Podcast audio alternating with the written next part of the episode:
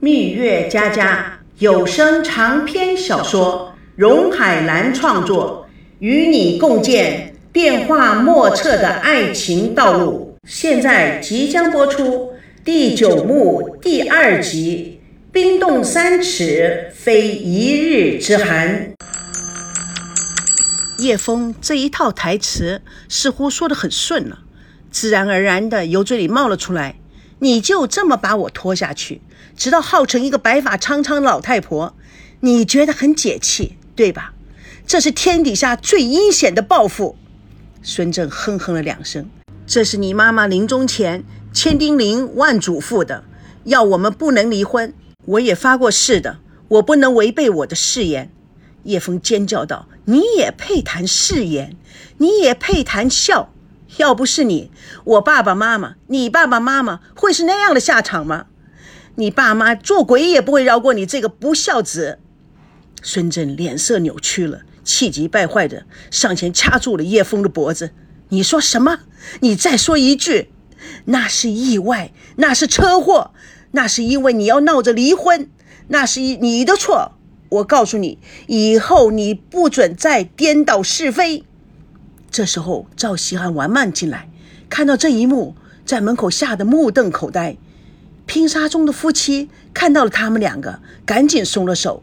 孙振非常的机灵，假装给叶枫戴上项链，并且说：“这副项链卡子怎么老是有问题呀？应该好好的修修了。”叶枫也忙对着起笑容：“谢啦。”叶枫假装很惊讶的发现了王曼：“哎，小曼，你什么时候回来的？”你不是一直在美国吗？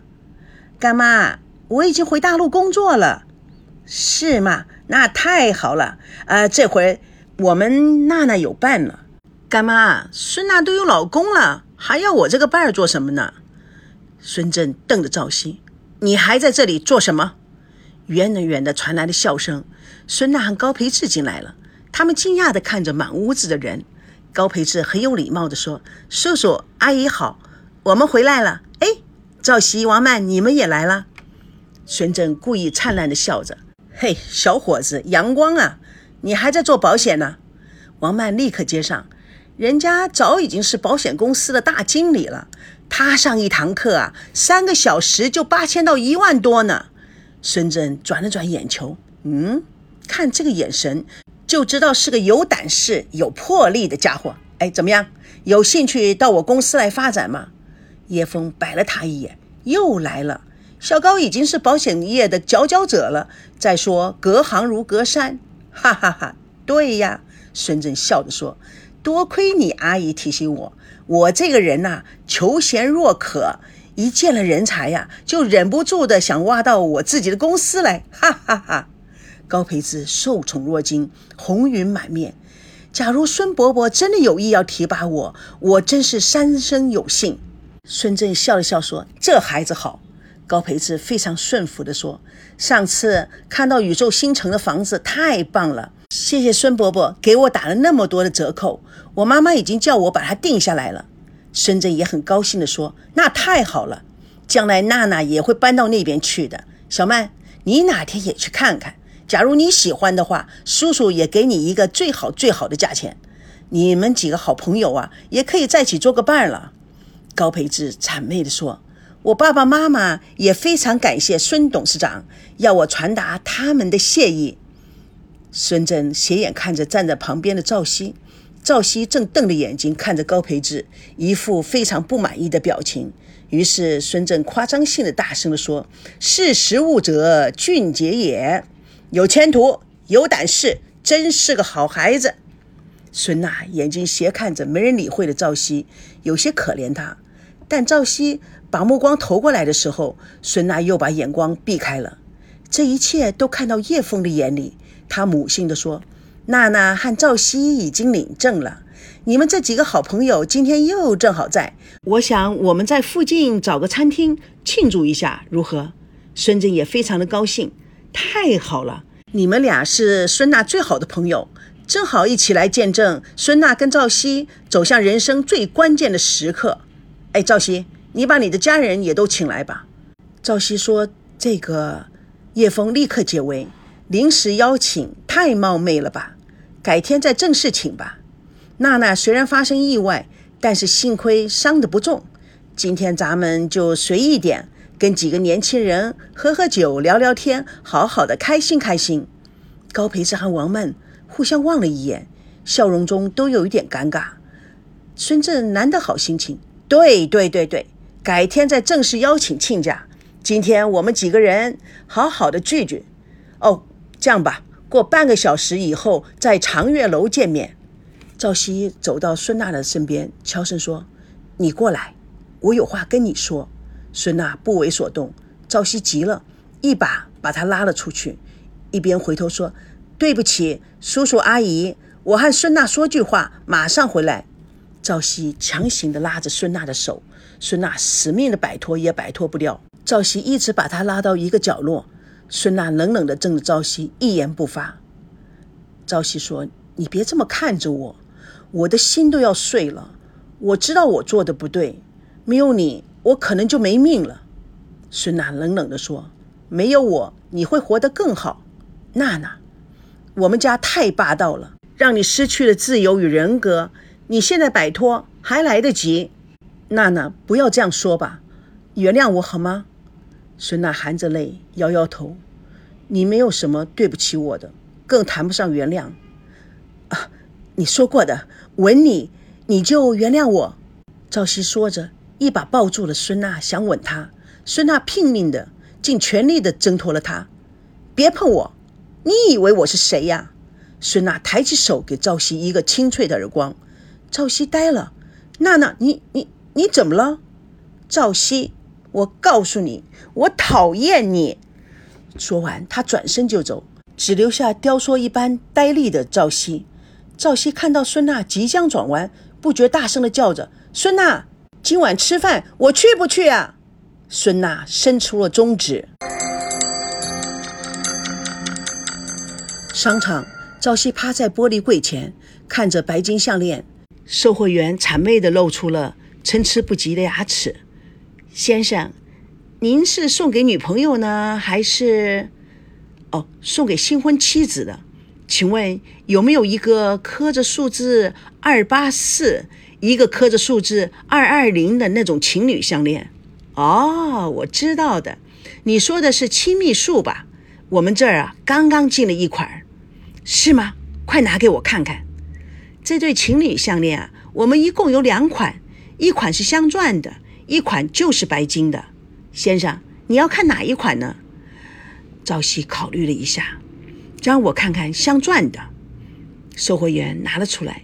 镶钻的是最后一副了，白金的呢，倒还有七八副。老练的售货员仔细地观察了一下赵熙，带着微笑，缓缓地说：“这副项链啊，表示爱，也有道歉的意思。不知道为什么这两天似乎吵架的人特别多，所以呀，买这副项链的人呐也特别多。”赵熙抬起头来看着售货员，指着带钻的项链说：“我要那个镶钻的。”长月楼大饭店的雅间中，孙正满脸不快地频频看着表。赵熙匆匆忙忙地进入，孙正看了赵熙坐下来，这才举杯站了起来。其他的众人也举杯站了起来。来，赵熙和娜娜已经领证了，娜娜最好的朋友们也都来了。让我们一起为两位新人祝福。大家干杯以后坐下来。孙娜的脸色依旧冷漠。赵熙拿着酒杯站了起来。叔叔阿姨，发生的这些事情我非常抱歉，同时也证明了顺娜对我的感情。他是因为救我才受伤的，否则受重伤的人应该是我。我对以前的任性感觉非常的抱歉。赵熙从口袋里掏出了项链盒。拿出一串写着“二八四”的白金项链，这是一对有着亲密数的项链，表示永恒之爱以及道歉的意思。所以我把它送给孙娜。第一，表明我的抱歉之心；第二，为我们永恒的爱做个注解，同时也向叔叔阿姨保证，我一生一世都会尊重、爱、保护你们最心爱的女儿的。在一瞬间，孙振皱起了眉头。叶枫非常的感动，王曼、高培志各有心思的瞪着眼睛。赵熙以最温柔的口气说：“娜娜，来，我帮你戴上。”孙娜冰冰冷冷的一面抢过赵熙手中的项链，一面对王曼说：“二八四，哎，王曼，你的幸运数字不是四吗？这个项链啊，就送给你吧。我的项链太多了。”孙娜说完，几个人都呆住了。她更不由分说，就把项链往王曼的脖子上戴。戴好了之后，端详着，嗯，太配了。哎，赵熙，你看，王曼戴着。是不是比我还要配呢？朝夕黑着脸不说话，王曼非常的尴尬，她左右看看，心虚难以掩饰。娜娜，这不合适的，赵熙是买给你的。哎呦，什么你的我的？我的皮肤啊，对白金过敏。他故意把项链拿在手上，左看右看。哎，我也不知道是不是真的是白金的。还是现在流行的一种，呃，叫什么？嗯，哦，合成金，看起来啊像白金，嘿，但是啊，我想你也不会在意这些的。反正啊，这个啊一定要送给你，绝配。赵熙这才下意识的把自己脖子上那个刻着二二零的项链捂住，扣上了领扣，不让别人看到。孙振并不了解其中的含义。但也颇为聪明的打个圆场，小曼啊，你就不要客气了。你要看不上这个，孙娜结婚要买首饰的时候，叔叔买一个更漂亮的送给你，好吧？OK，好，我们现在点菜吧，大家都可以点啊，点任何自己喜欢吃的，不要替我省钱。Valentino 走过来，冲孙正说了一段英文，孙正听不懂他在说什么，转向众人，哎，介绍一下。这是我的秘书瓦秘书瓦能铁炉，美籍华人，哈哈哈！A B C，大家忙着冲他点头致意。Valentino 看看大家，指指外面，用着美式中文说：“董事长，有人找你。”孙正点头吩咐叶枫：“你负责点菜，我有事先出去一下。”赵熙望着王曼的项链，正好王曼也注视他，两人互看的眼神使赵熙神色窘迫。他看看孙娜，孙娜也正看着他们俩。赵熙靠近了孙娜，来，我有话跟你说。孙娜冷冷地说：“没什么好说的。”赵熙无奈，只好坐回去。不一会儿，他又站了起来，不理会孙娜愿不愿意，第二次拉她的手，由另外一边走了出去。蜜月佳佳，本故事纯属虚构，如有雷同，全是巧合。各位听友。咱们下次空中见证第十幕第一集大人的交易。